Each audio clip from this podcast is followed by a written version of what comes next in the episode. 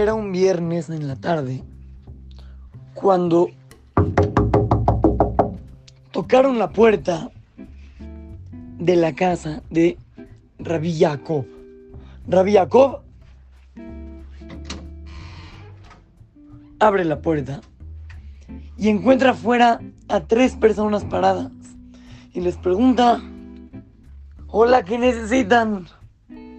Y ellos le dicen, jajam, no nos va a creer lo que nos pasó, venimos de una carreta y la carreta hubo un problema que, que el caballo se le rompió la pata y no sé qué tanto relajo y no tenemos en dónde pasar Shabbat. A lo mejor lo podemos pasar en su casa.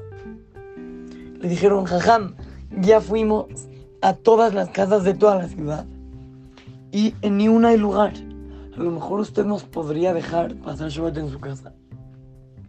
El jajam Rabbi les contestó, claro, con muchísimo gusto, pero hay una condición.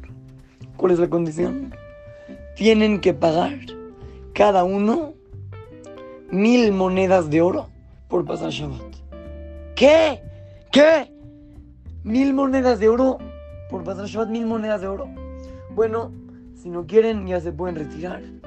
Shabbat Shalom. No, no, no, jajam, no, no, porfa.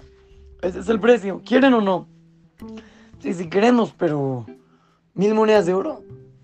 Bueno, va. Aceptaron y entraron.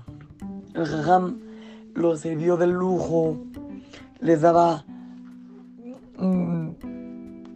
una charola llena de, de comida en el cuarto, de dulces. En la ciudad de Shabbat, el jajam les servía la comida y ellos, cuando se la acababan, se volvían a servir.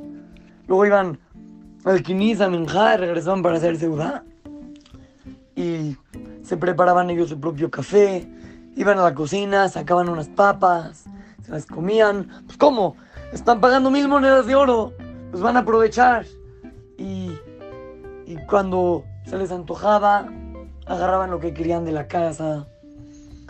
No pedían permiso para agarrar algún libro, lo que sea. Bueno, están pagando mil monedas de oro. Pues seguro que pueden agarrar lo que quieran. Y así pasó todo Shabbat.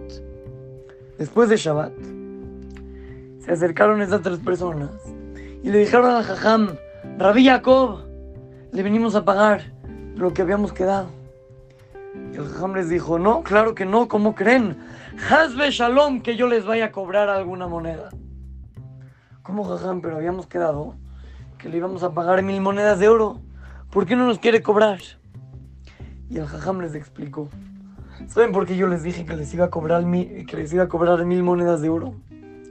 Por el simple hecho de que si yo los dejaba entrar gratis a mi casa, les iba a dar pena y no iban a querer agarrar nada.